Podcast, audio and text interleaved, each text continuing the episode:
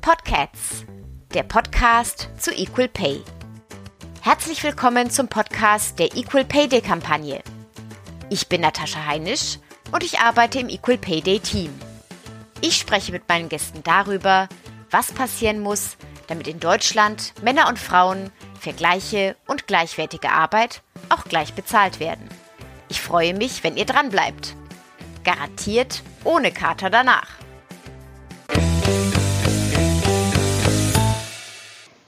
Weil ich aktuell ein bisschen in Form kommen möchte, habe ich mir von einer Freundin, die wirklich jeden einzelnen Tag vor der Arbeit immer ganz brav ihre Bewegungseinheiten macht, einen Tipp geben lassen.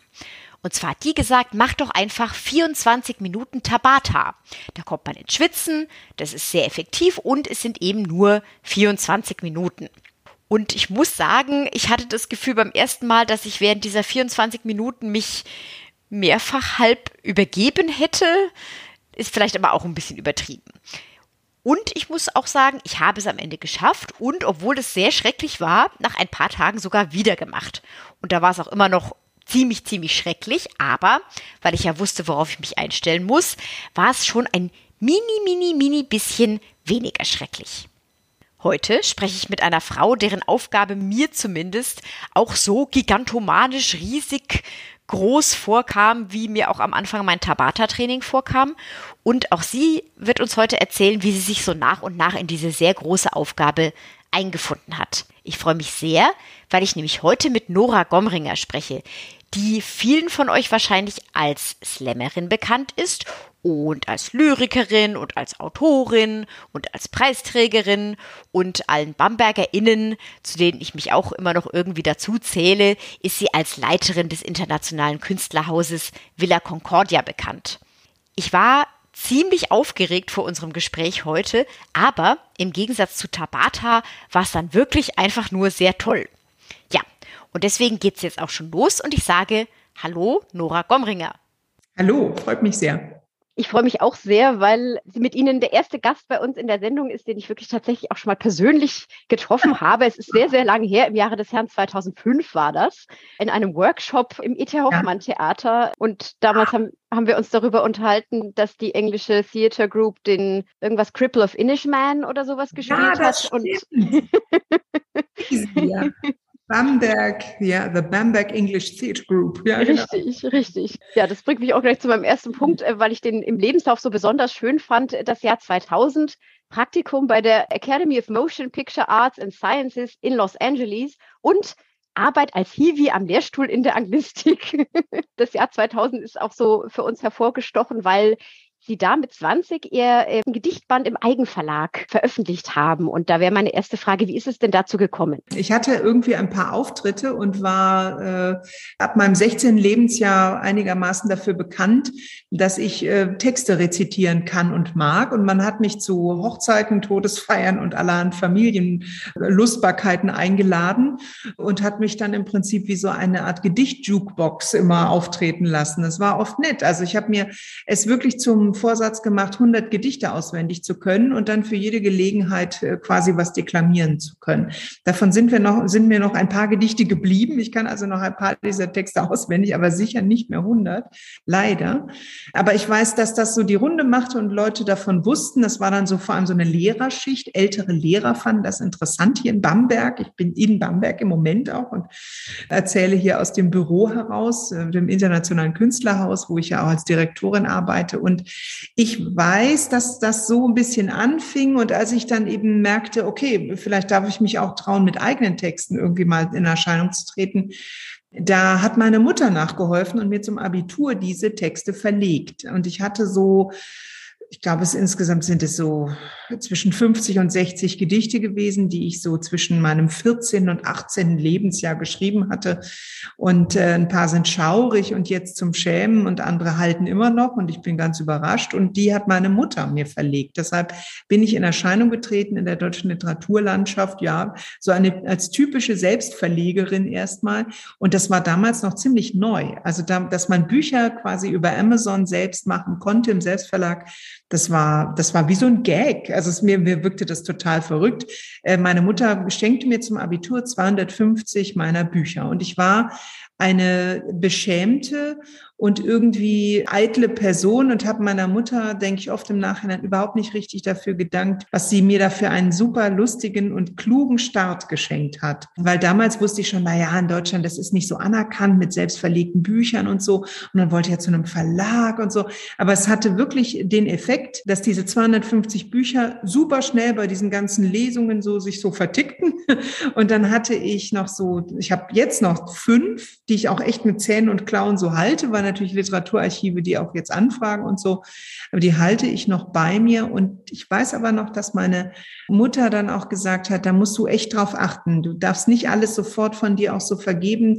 Der, das Werk des Autors besteht eben auch in den Produkten, die er dann eben schafft. Und wie der Maler muss er sehr gut dokumentieren, was er gemalt hat und wo es dann irgendwann hingegangen ist. Und deshalb, also diese 250 Bücher haben einen Grundstein gelegt und haben auch dafür gesorgt, dass ich dann zum ersten Mal einen Verlag gefunden habe, der eben außerhalb der Familien- und Blutsbande lag. Das war Gruppello in Düsseldorf. Ja. Mit 30 haben Sie dann die Villa Concordia übernommen. Da kann ich mich auch noch dran erinnern. Da habe ich gerade meinen Magisterabschluss gemacht. Also, Mensch, die Nora Komringer, die ist jetzt Leiterin von der Villa Concordia mit 30. Ich hätte mir in die Hose gemacht wahrscheinlich. Vielleicht können Sie uns ein bisschen mitnehmen, ja. wie das so war damals. Also ich darf nur berichten. Das war auch für mich äh, eine, ein Wagnis zwischen Selbstprojektion und beständigem, doch, doch, ich muss mich da nur hineinfühlen und es irgendwann werden und sein. Ähm, und dem, dem, dem Grad auch hin der Selbstüberforderung und des immer wieder aus mir heraustreten und drauf gucken und sagen, krass,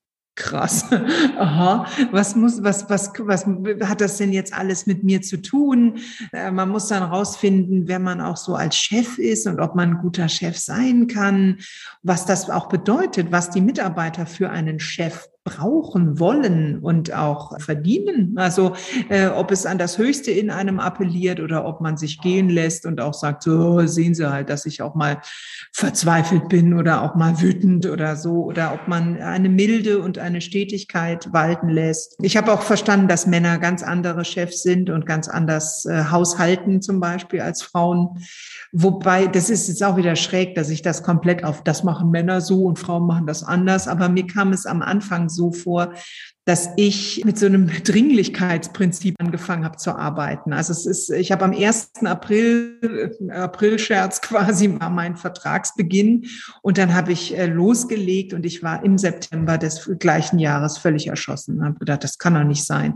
Ich habe überall versucht anzupacken, habe alles versucht so zu verstehen und mitzumachen, wie man es eben meint, auch machen zu müssen und habe mich dabei wirklich erstmal fast übernommen, musste mir dann auch ein bisschen Hilfe suchen. Ich habe jemand gesucht, der mir spiegelt, entwickelt, wie ich mit dem Unternehmen und also dem Unternehmen der Institution, ne, freistaatlich, was ich hier vielleicht an mir korrigieren muss, damit ich meinen Wahrnehmungsfilm ein bisschen verändere.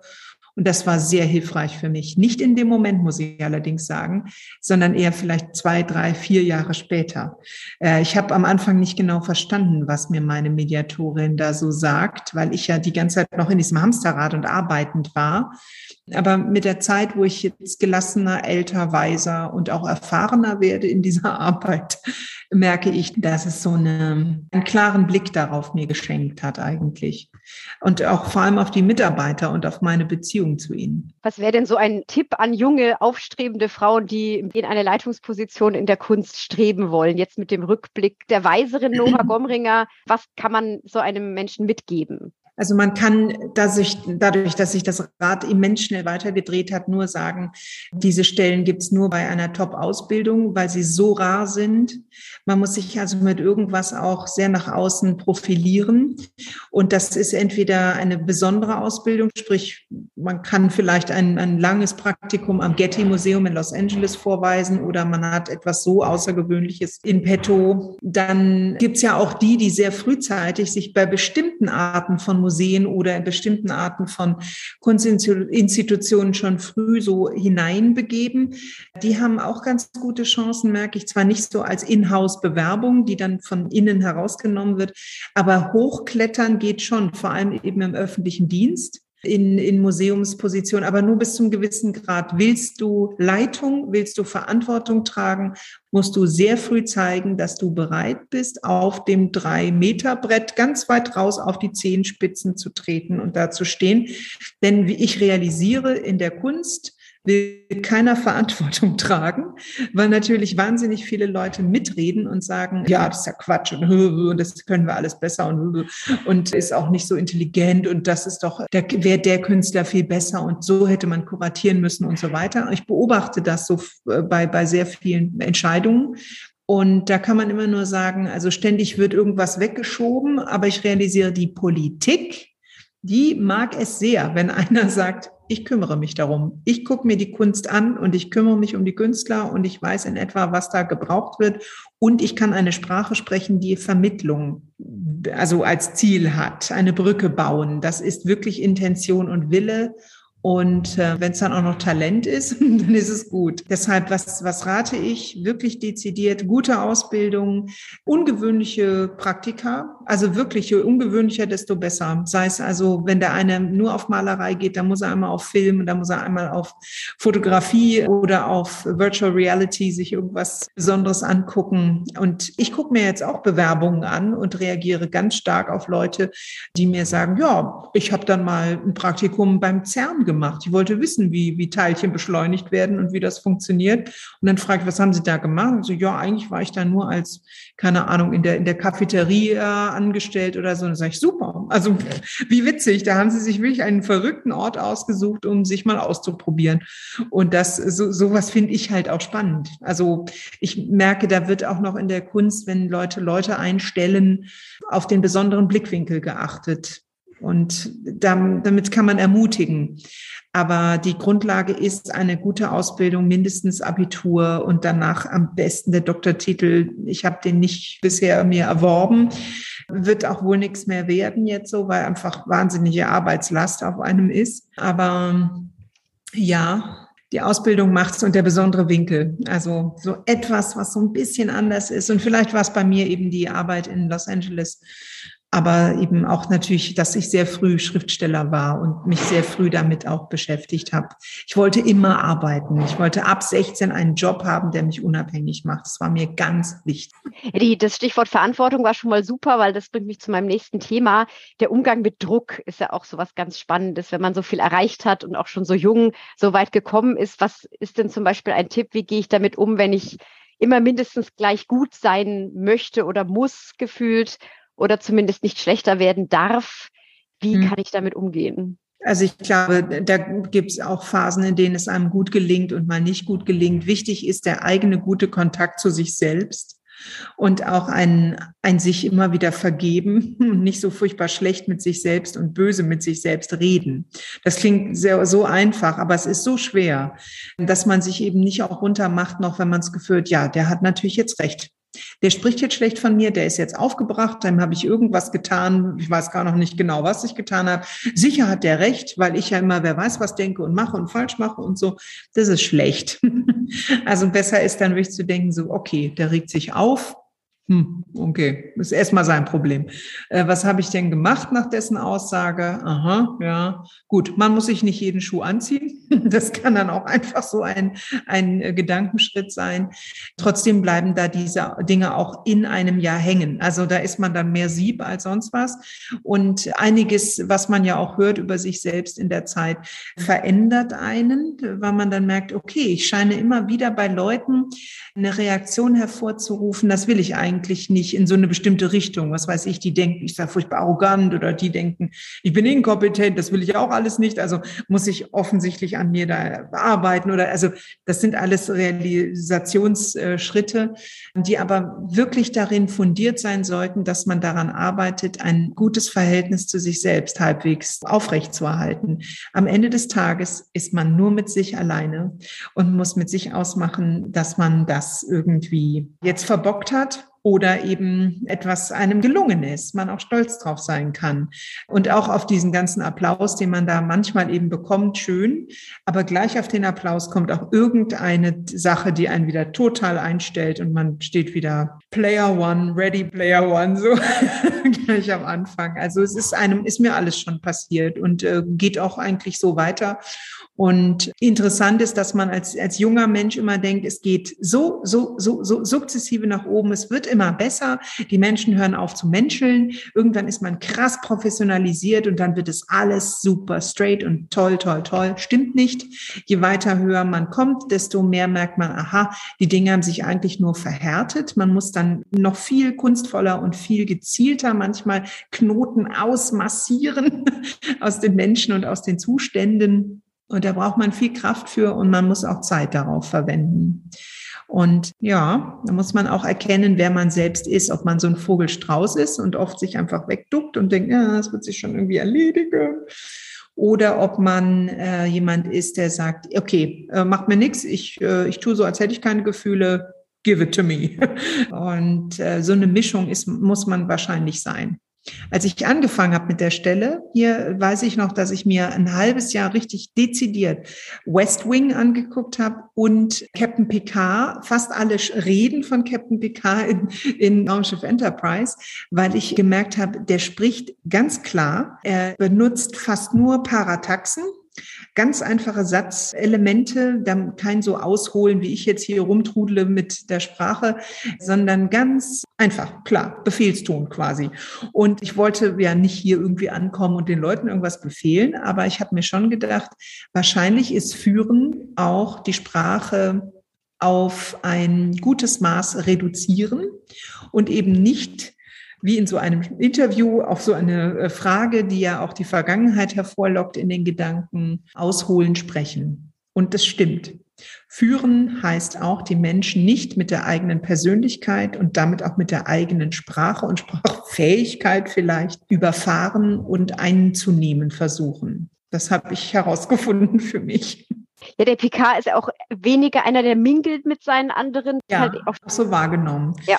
Äh, als ich hier auch herkam, wurde mir auch klar signalisiert, wir sind kein Team, wir sind eine hierarchische Büroleitung quasi und bitte, ja, seien Sie unsere Chefin. Da habe ich gedacht, okay, äh, was bedeutet das denn? Ich hatte ganz wenig Plan und Vorstellung davon. Habe ich gedacht, ich komme hier hin und dadurch, dass ich morgens, ich bin ein netter Mensch, ich kann morgens auch schon lächeln und bin gut drauf und so.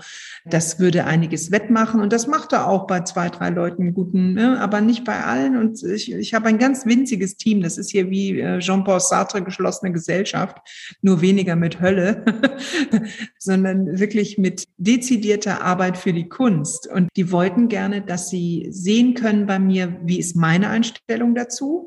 Kann ich delegieren? Gebe ich Vertrauen ab und damit auch Verantwortung? Und als Chef muss man auch wissen, wo man im Weg steht. Ne? Und dann muss man die Leute echt eigentlich, wenn die wissen, was sie machen, in Ruhe lassen.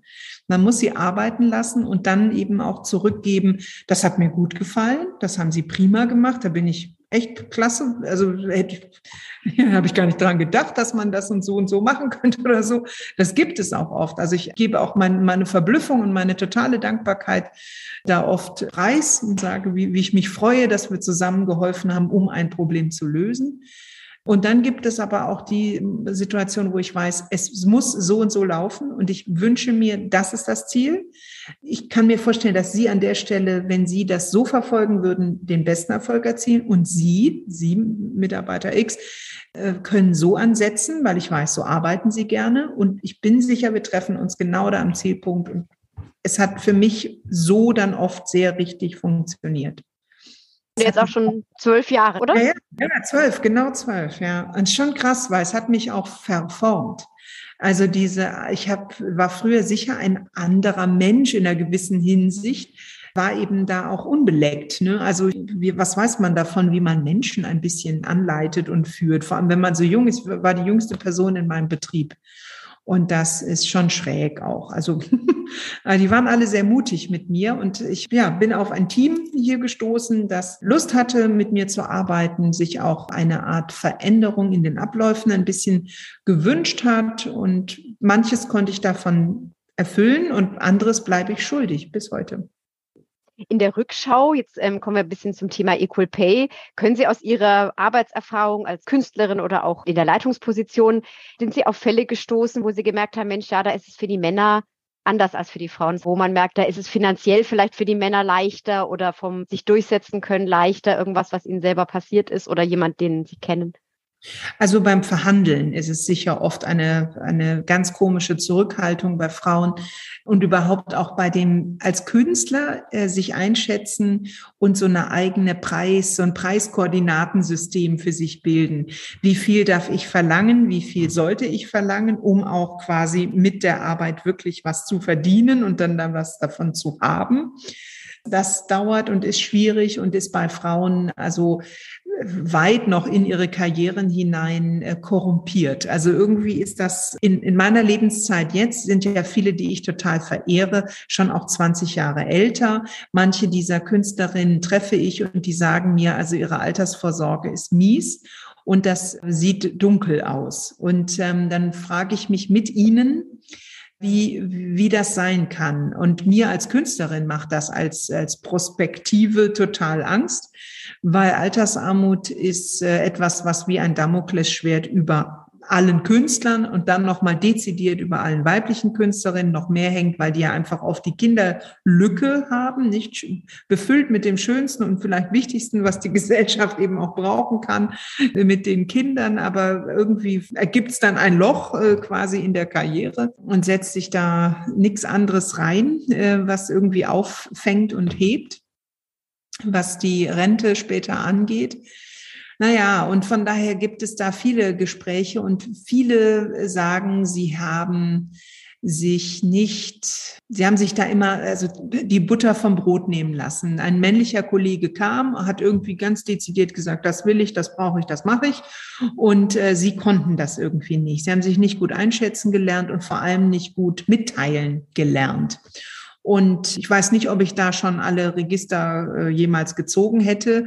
Ich hatte in meinem Leben vier Vorstellungsgespräche. Die Jobs habe ich alle bekommen. Aber ich muss dazu sagen, drei Jobs waren Aushilfen und nachts äh, Regale auffüllen. Und der eine Job war dann fürs Ministerium das Künstlerhaus leiten. Ne? Und das, ich, ich mache hier so dieses, ja, äh, from rags to riches. Aber so war es ja nicht. Es war halt wirklich eine ganz andere Art von Arbeit dann, nachdem ich in New York schon wohnte und dachte, ich bleibe jetzt in New York York habe ich halt diese Stellenausschreibung gesehen und meine Mutter hat gesagt, willst du nicht vielleicht?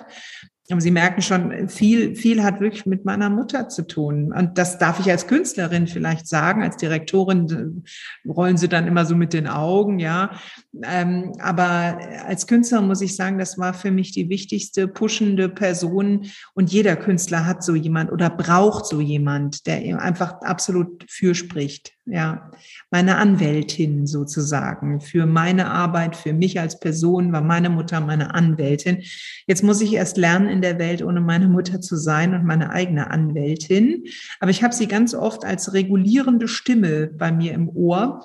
Und sie sagt ganz oft nicht zu leise, Nora nicht zu leise und nicht zu unsichtbar aber auch nicht, also du musst jetzt nicht bei allem mitmischen und du kannst dich auch mal zurücknehmen. So, also manche Dinge sind wirklich so in diesem Regulieren mit einer Geisterstimme auf der Schulter. äh, wer aber die Geisterstimme nicht hat und wem so ein bisschen der Blick da auf das fehlt, wie man da ein Bein reinkriegen kann und vielleicht für sich selbst ja am besten sorgt, das hat, hat viel mit den eigenen Ansprüchen zu tun. Wobei man muss arbeiten wollen. Wenn man nicht arbeiten will, eine bestimmte Phase im Leben, und ich muss echt sagen, 10, 15 Jahre mindestens, und da wirklich, also leider in unserem System volle Leistung bringen, sonst hast du nichts zum Schluss. Also das wird sich leider wohl auch nicht die nächsten 20 Lebensjahre und die nächste Generation auch so richtig verändern. Aber 15, 20 Jahre müssen in diese Rentenkasse hinein, in der oder in irgendeiner Einlageform, auf das sich etwas anlegt, mit dem man dann halt noch über nach der 65 oder wer weiß 67 noch leben und arbeiten kann. Und da musst du nach den besten Möglichkeiten für dich gehen. Äh, meinen Job hier, der würde wahrscheinlich in der Schweiz oder in den USA viel höher vergütet. Aber ich bin ja im öffentlichen Dienst hier und das hat natürlich seine Vorteile. Und das, da bin ich schon im Nachhinein sehr, sehr happy, da reingerutscht zu sein. Absolut. Also ich habe mich halt ganz regulär beworben. Ich frage mich dann auch, oh, habe ich irgendwie jemandem, das ist schlimm, habe ich jemand die Stelle weggenommen und so. Solche Sachen haben mich auch gefragt, bin ich da, weil ich ja auch am Anfang so Schwierigkeiten hatte, da mich da einzufügen und einzufinden, bin ich denn die Richtige und so muss ich sagen, ja, es ist, hat schon auch einen Grund, weshalb man an eine bestimmte Position gekommen ist. Das erstmal zur Beruhigung. Man ist nicht über der, der Imposter und der, äh, der, der alles nur faked und so. Aber man muss ganz schön am Ball bleiben, damit man sich auch nicht selbstständig ja, unterfordert, überfordert oder überholt. Man muss immer abgleichen, bin ich denn noch im Jetzt? Bin ich überhaupt interessiert daran, was die anderen da machen? An meiner Kernaufgabe, an den Künstlern? Bin ich noch interessiert? Und solange das ist, kann ich sagen, ich bin dabei. Und Männer machen auch in der Kunst das alles viel lässiger und werden rein natürlich ist es offensichtlich so, dass es Frauen gibt, die wahnsinnig gerne auch dem unbeholfensten Künstler quasi das Leben schön machen. Also das können super Künstler sein, aber ganz, also miserable Haushälter oder können echt nichts mit den Kindern und können so gar nichts so im Privaten, aber sind halt tolle Künstler. Und die Frauen verehren die und sagen, das reicht mir. Ich bin einfach stolz und bin gerne dessen Frau und dessen Begleiterin. Das, das macht, das macht mir das Leben schön. Und ich bin, bin stolz, mit diesem Mann zusammen zu sein. Also ziehen wahnsinnig viel Selbstgefühl daraus, mit diesem Wesen zusammen zu sein. Und sorry, so läuft ganz viel von der Ernährung von Künstlern ab.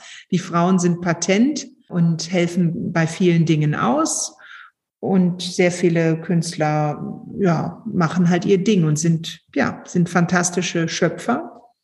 Aber die, die eben quasi, ja, ernähren, den Garten hegen und pflegen und äh, dem Künstler dann eben auch was anderes noch als, als Background geben.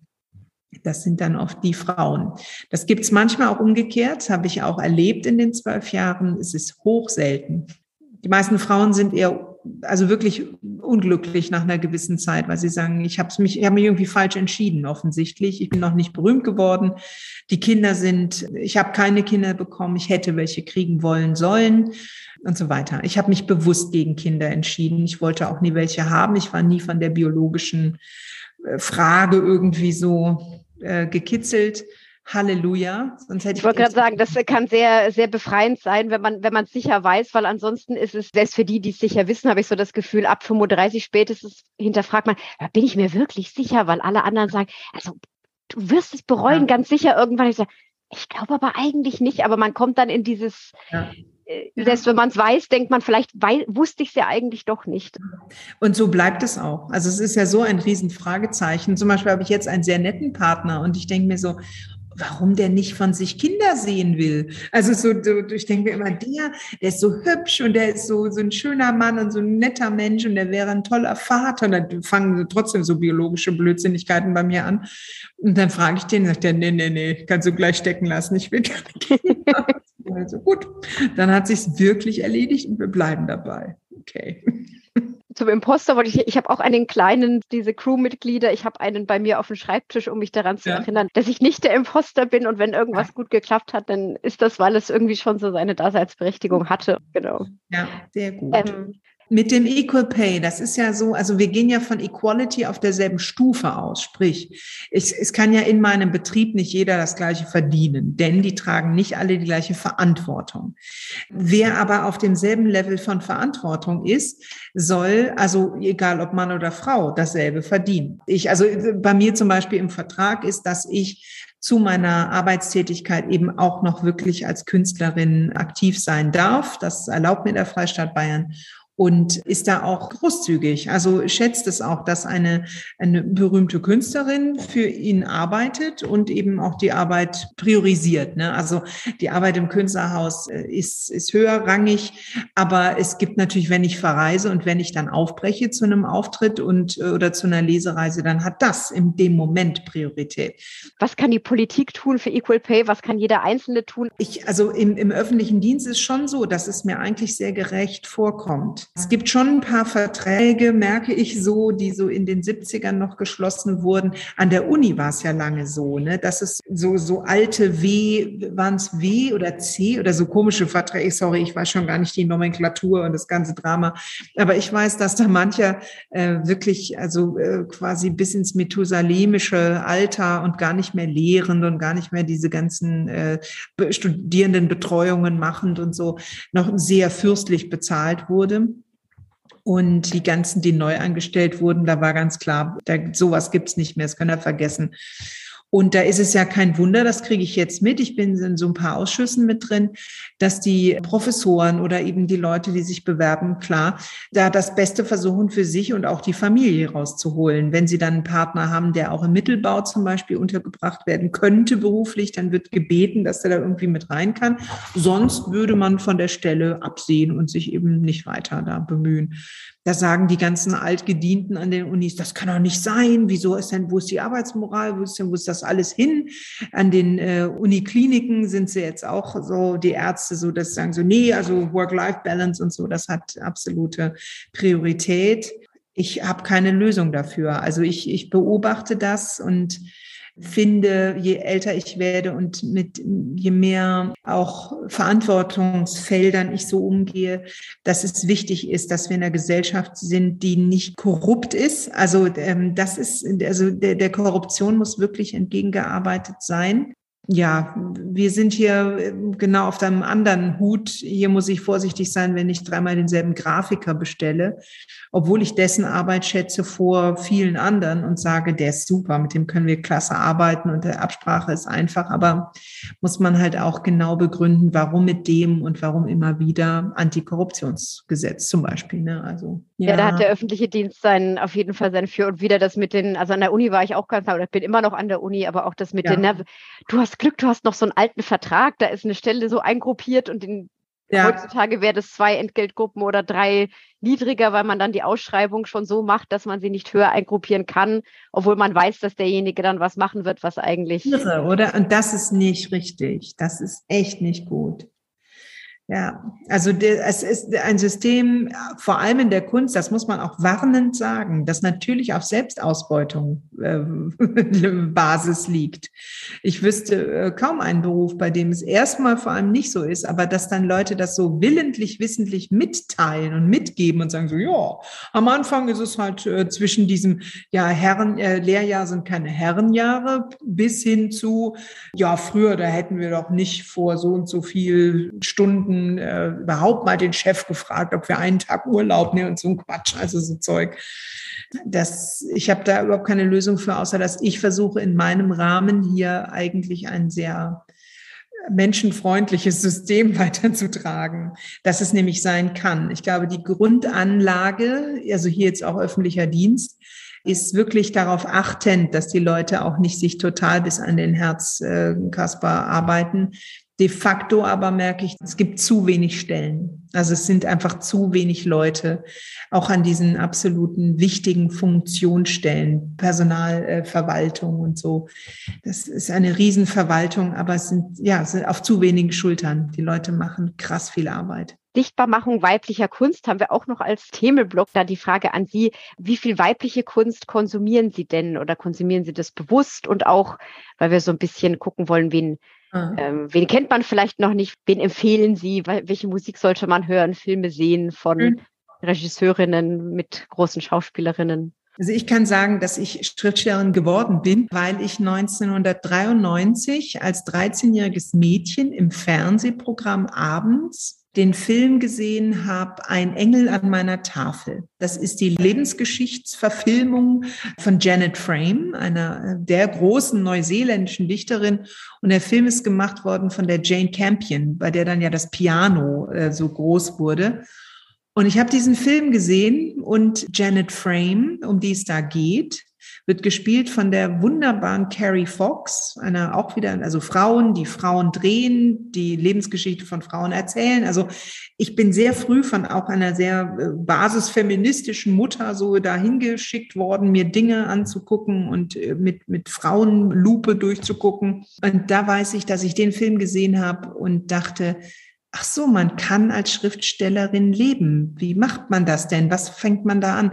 Man versucht quasi auch Preise zu gewinnen und man macht, man nimmt bei Wettbewerben teil. Also irgendwie erschloss sich mir dieses Berufsfeld zum ersten Mal durch das Angucken dieses Filmes und ich fand den Film super. Er ist auch heute noch grandios, schön und gut und sehr traurig und bewegend und also was für ein Leben, eine, eine wirklich ein toller Film, ein Engel an meiner Tafel.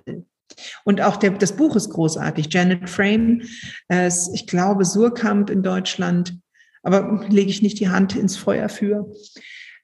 Ja, ich, ich konsumiere wahrscheinlich außer in der Musik äh, fast mehr Frauen, auch Literatur eben. Also ich bin so ein Fan der der Generation 1980 heißen die in den USA. Also ich mag die Anne Sexton und ich mochte auch Sylvia Plath so ein bisschen, aber Anne Sexton fand ich immer besser.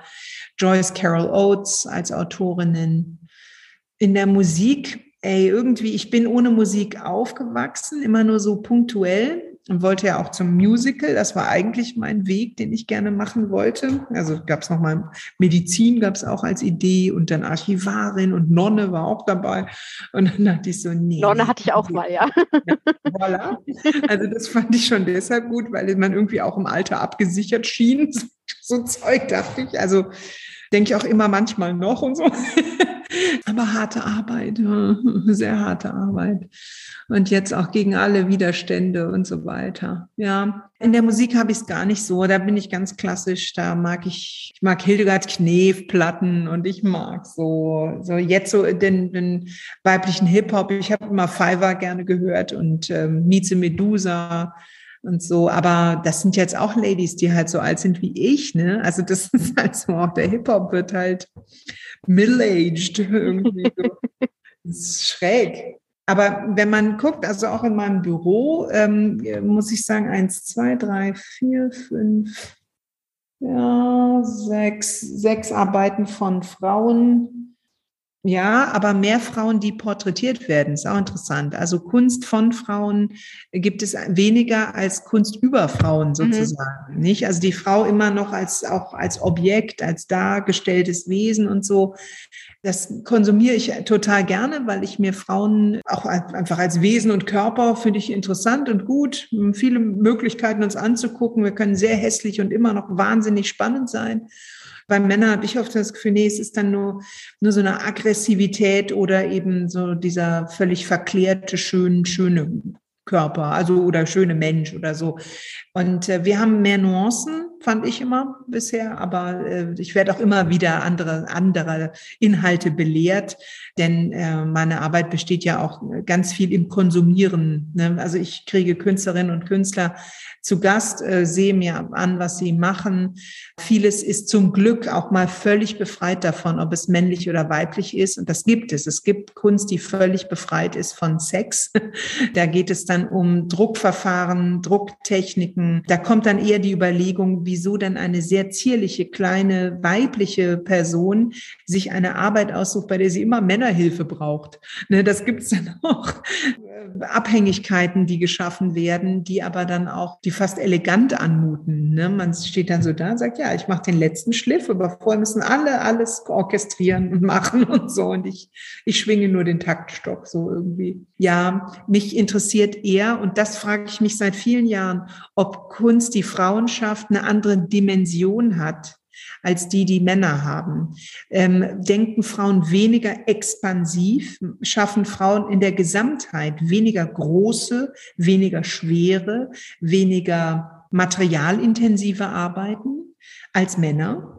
Also viele Männer beginnen mit Steinen, mit, äh, mit riesigen Holzarbeiten, holen die Motorsäge raus und sind irgendwie so in der Sache drin. Frauen machen das zum Teil erst viel später mit sich aus im Leben und dann beginnen sie ja, zaghaft erstmal und manche auch in Pontilism, also ganz winzige Dinge, die sie sticken, nähen, häkeln und dann aber auch zu unglaublicher Meisterschaft bringen. Also ich frage mich immer, ob es eine dimensionale Sache ist. Die mit Körperlichkeit oder Körperkraft ja. vielleicht auch zu tun, ja. Also für mich wäre es immer völlig uninteressant, Kunst zu schaffen, die ich wirklich, wo ich immer Hilfe bräuchte, um sie zu transportieren, einzuwickeln, wegzutragen, im Archiv, im Atelier irgendwo hinzustellen oder so. Mich wird das super nerven. Also wenn ich immer Hilfe bräuchte und es nicht alleine schaffen und stemmen könnte. Gibt aber Künstlerinnen, die finden das gut. Die finden genau das super, dass, wie gesagt, andere das dann machen und schleppen und tun. Aber also alles, was ich an, an bildender Kunst so für mich mache, muss immer in so einer Dimension sein, die ich noch beherrsche. Mich interessiert alles nur, was ich selbst schaffen, tragen und noch verschieben kann und auch von der Planung her noch selbst in der Logistik äh, abarbeiten kann. Aber ich kenne auch die, die sagen, nö, nö, das interessiert mich nicht. Ich will den letzten Schliff setzen und alle anderen sollen vorher alles für mich bereiten, schieben, quetschen, herankarren. Das muss schwer sein und bedeutend und nur Material sagt eben auch Bedeutung aus. Das gibt es. Das ist eine sehr männliche Attitüde. Das haben manche Künstlerinnen. Ich finde es immer spannend. Denn die Objekte, die dabei entstehen oder die Arbeiten sind natürlich vom Grundgeist sehr anders. Also und auch da kann ich immer schlecht denken, das ist so weiblich, das ist so männlich, aber keiner würde bei Louise Bourgeois denken, ah ja, hm, männliche Kunst. Ne? Komisch, leider. Zum Glück sagen sie jetzt einfach nicht nur alle nur noch ah, weibliche Kunst, sondern sie sagen gute Kunst. Bei Slammern und bei Slammerinnen gibt's da, also aus der Slam-Szene kenne ich sie auch von damals und es hat sich auch viel verändert in den letzten Jahren, aber treten Slammerinnen heute noch anders auf als vielleicht vor zehn Jahren oder grundsätzlich? Ja, ich glaube, also so von dem, ich bin ewig nicht mehr in der Slam-Szene drin gewesen. Ich tauche da immer nur noch auf, so als das mütterliche Fossil, das da mal so auf die Bühne geschoben wird und dann so aus den alten Zeiten erzählt und so. Aber da kann ich sagen, dass jetzt viel stärker ist die Weiblichkeit vertreten auf der Bühne. Weibliche Themen, also wirklich ausgewiesen feministisch weibliche Themen sind da. Also die Periode Kinder haben Kinder, kriegen Kinder, wollen Partnerschaften, wie sie eben auch nur Frauen beschreiben, werden beschrieben. Aber eben auch die Sicht auf die Politik, die Frauen mitunter äh, eben benachteiligt oder manchmal blind ist für sie kommen vor. Und das ist einfach auch deswegen, weil der Slam viel diverser geworden ist seit so 10, 15 Jahren. Und das ist genau die Zeit, wo ich dann eben auch nicht mehr dabei war. Das hatte aber bei mir eben die, das war die Folge davon, dass ich zwei Berufe wirklich fest übernommen habe. Direktorin sein und Menschen fördern, aber dann eben auch Künstlerin sein und Menschen fordern. Zu dem Fossil wollte ich noch was sagen. Ich kann mich nämlich noch sehr gut erinnern an eine wirklich schöne Moderation im E.T. Hoffmann Theater bei der Nacht der lebenden Toten. Das ja. war, äh, in keinster Weise war das Fossilienarzt, sondern das war eine sehr schöne Durchführung durch das Programm damals. Also toll, danke. Dann ähm, würde ich sagen, machen wir jetzt unsere sogenannten Abschlussfragen.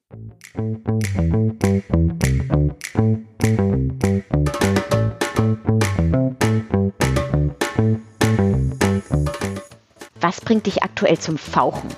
Und was bringt dich zum Schnurren? Beim Thema Equal Pay.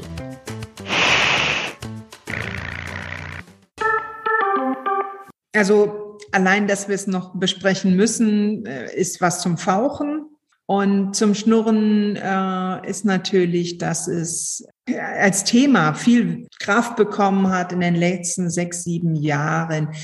Mir ist noch nicht immer ganz klar, wie die Dimension dabei ist. Ich bin echt auch dafür, dass ja, Bezahlungsmodalitäten wirklich auch auf die Aufgaben speziell gedacht werden und auf, ja, sorry, das, das Maß an Verantwortung, das da einer Person übertragen wird. Und das Schwierige ist, dass es manchmal keine Anpassungen gibt. Ne? Dann magst du vielleicht in dem einen Jahr, mag das gut so gewesen sein, aber so im öffentlichen Dienst ist das ja sehr begrenzt mit den Anpassungen. Und das ist schon, da merke ich, dass äh, die Aufgaben immer größer und umfangreicher werden und alles Mögliche noch in so eine Stelle reingepackt wird und die Leute dann einfach ins Schwimmen geraten. Und mehr Geld kann helfen. mehr Geld ist auf jeden Fall immer gut. Wenn wir heute so eine Zauberin der Wörter hier haben, also ein Wort, das wir im Projekt gar nicht mögen, ist das Wort Powerfrau und was es alles mit Powerfrauen auf sich hat. Und ich nehme an, dass das Wort Powerfrau, dass sie das sehr oft zu hören bekommen, sowas wie oder Tausendsassa oder Wunderkind und wir suchen nach einem schönen Wort für eine Frau mit Power, aber ohne dass man sie Powerfrau nennen muss, weil man sagt ja auch nicht Powermann, wenn mhm. ein Mann Power hat. Ja. Hm. Naja, mir kommt sofort Shira. Was für die Kinder der 80er. Ich mochte sie auch sehr gerne, durfte sie nur bei meiner Oma gucken, weil meine Mutter keine Schwerter oder wo, wo irgendwie Waffen ja. vorkamen. Deswegen musste ich das immer heimlich bei meiner Oma angucken. Die Oma hat für die, süß, für die Militarisierung des Enkelkindes gesorgt. Ja, Shira. Ähm, oh Mann, äh, was wäre denn so ein guter Name? Also ich weiß nicht, ich wollte immer eine gut aufgestellte Frau sein. Das klingt so komisch, aber ich glaube, es kommt aus Kinderbüchern in der Schweiz. Und gut aufgestellt heißt sowohl jemand, der mental stark und in der Welt ist und sich nicht so fürchtet, als auch jemand, der natürlich gut aufgestellt, also so von den, von ihren eigenen Mitteln und im Wissen ihrer eigenen Potenzen eine, eine Frau, die so funktionieren kann. Aber das klingt, klingt natürlich äh, gar nicht wie so saftig wie Powerfrau und so. Aber ich fand, das war immer mein Ziel. Ich wollte eine gut aufgestellte Frau sein, die sich die Fragen stellt, ist es relevant und ist es elegant? Das sind die beiden Dinge, die in, in der Arbeit, die ich mache, also auch in ästhetischen Überlegungen mit den Künstlern, auch mal quasi für sie, so, so entscheide ich viele Dinge. Ist mir einfach aufgefallen. Ist es relevant? Ist es elegant? Ein sehr schönes Abschlusswort.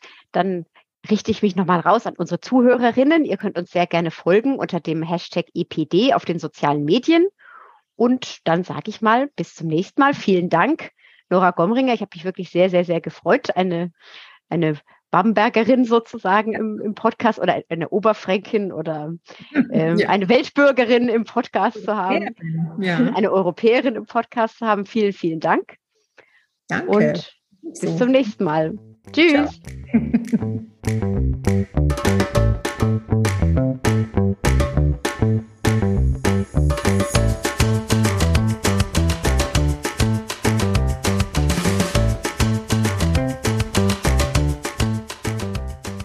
Equal Pay Day Deutschland ist ein gefördertes Projekt des Bundesministeriums für Familie, Senioren, Frauen und Jugend.